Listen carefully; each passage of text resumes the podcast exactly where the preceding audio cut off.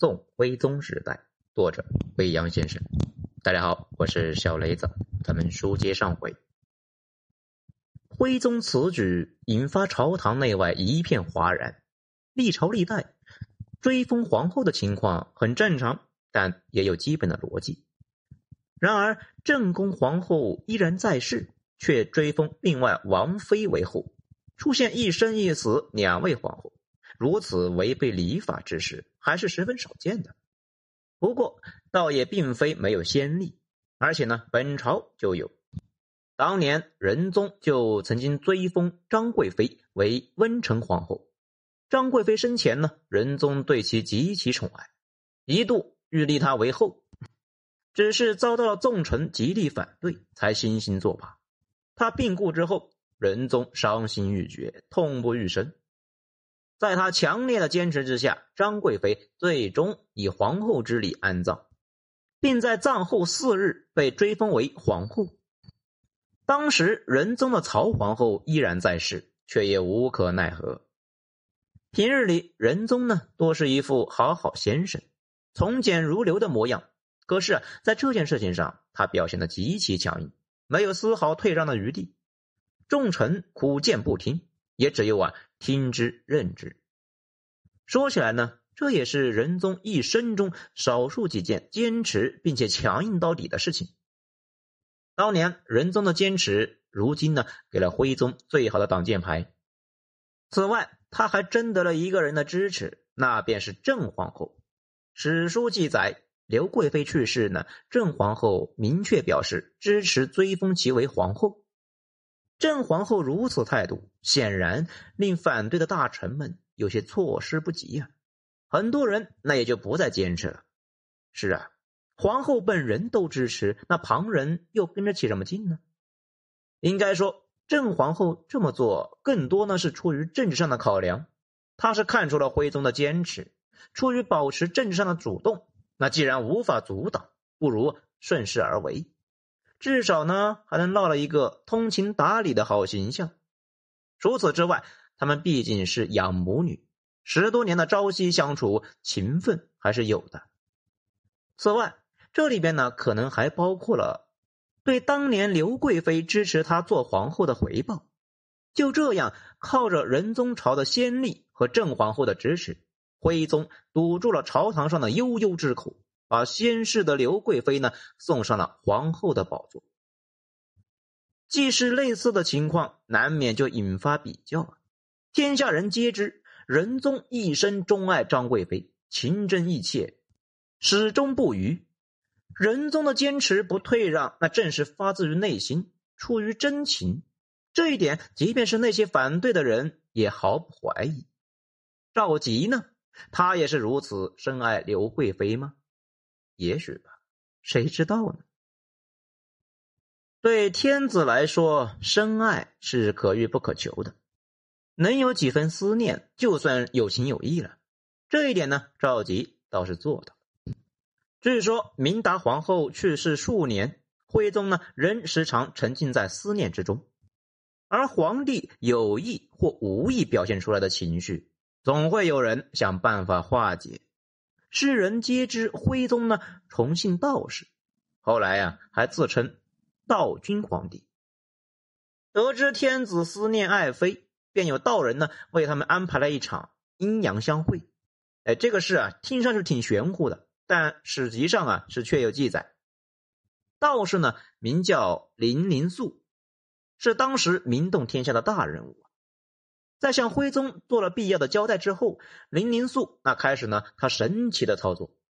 他选定良辰，在后宫设置交坛，手持木剑，口念咒语，用飞符召唤明达皇后。徽宗静候一旁，内心忐忑，神色急切，手心汗水涔涔。只是啊，等待许久，仍旧是四下无声，唯有凉风习习。林灵素眼观四处，耳听八方，见到徽宗呢，有些失望了，赶忙上前宽慰天子勿急。他说：“啊，皇后早已收到召唤的信息，无奈正在西天王母娘娘宴会之上，稍后脱身便能够赶来相见。果然，夜半时分，明达皇后现身了。她似乎是从天而降，现身在徽宗前方数尺之外。两人之间呢，仅隔着数重的轻纱。看上去啊，她还是生前的模样，依旧是貌美如花，依旧是娇艳欲滴，让徽宗好一阵恍惚。他略带伤感的说道：“他曾在仙界为官。”因神霄相会，思凡得罪，被贬谪下了人间，这才与天子有了一段姻缘。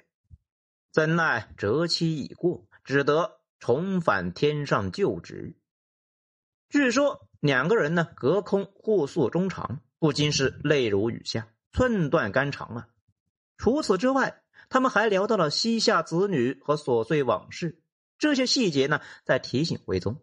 眼前的仙女正是昔日的刘姑娘，如今呢却由天界而来，既是仙子，又任职仙班，自不可久留。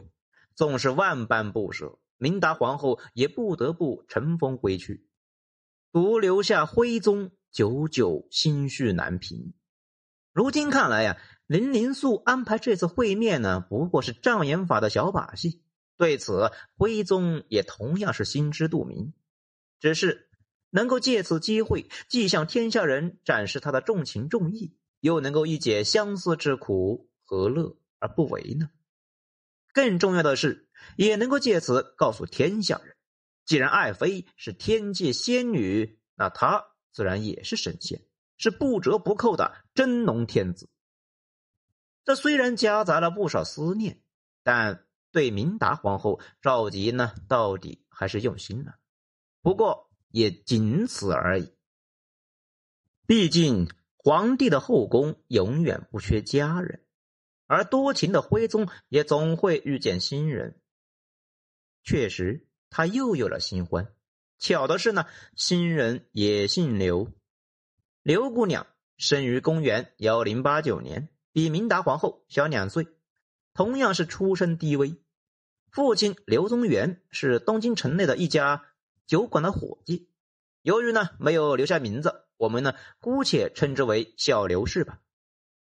尽管家境贫寒、粗茶淡饭，小刘氏呢却是天生的美人，小小年纪便出落的明眸皓齿、娇艳动人，以至于那一条狭窄嘈杂的酒巷根本就盛不下她的美。他的美名很快就传遍了附近的街巷，那些特意来巡视的好事之人，一睹方言之后，也不禁啧啧感叹，叹服此女似天上来，非寻常百姓所能享有。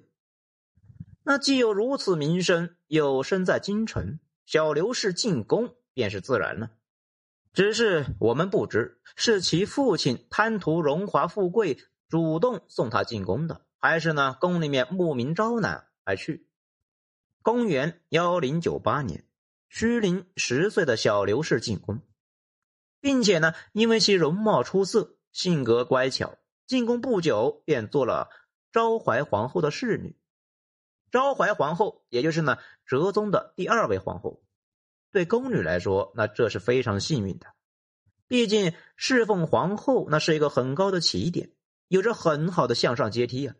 人人都清楚，在皇后身边呢，接触天子的机会那自然是多。若是容颜姿色出众的话，出头之日不会太久。小刘氏有这样的天赋，也有这样的念头，开始痴痴的等。谁能料到，他的梦刚做不久，哲宗便英年早逝了。他服侍的皇后呢，成为了前朝皇后。而她也成为了前朝宫女。在传统的礼法之下，这些前朝留下的女性，类似于先帝的遗物，哪怕是正含苞待放，也犹如雨后秋荷。虽然依旧是活在宫里面，却几乎是等于死了。对小刘氏来说，梦想坍塌的如此彻底，不仅向上的阶梯没了，甚至呢，连根绳索都没留下。更糟糕的是，没了前程，可前朝皇后还得伺候啊。皇后只有二十一岁，这往下的日子长的没边啊！几乎是看不到头。这未来的路也是一片黑暗，几乎看不到一丝光。庭前花开花落，转眼过去了十三年，直到公元幺幺幺三年，昭怀皇后去世，已经二十四岁的小刘氏呢，才迎来了人生的转机。试问，人生能有几个十三年？这几乎是人生最好的年华，女孩子最美的年纪就这样在这清冷的后宫里面，如秋水一般流淌而去。除了年岁渐长，他几乎一无所得。昭怀的不幸，恰恰是他的幸运。否则，这样的日子他还得继续过下去。伺候的主子没了，他终于自由了。自由的代价呢，就是离开皇宫。十几年的时光，宫墙外早已是物是人非，他已无家可归。无奈之下，他只能够寄居在宦官河西的家里。这样的寄居没有未来，也没有指望。他的人生奇迹又将如何开始呢？好，欲知后事如何，请听下回分解。我是小雷子，谢谢收听。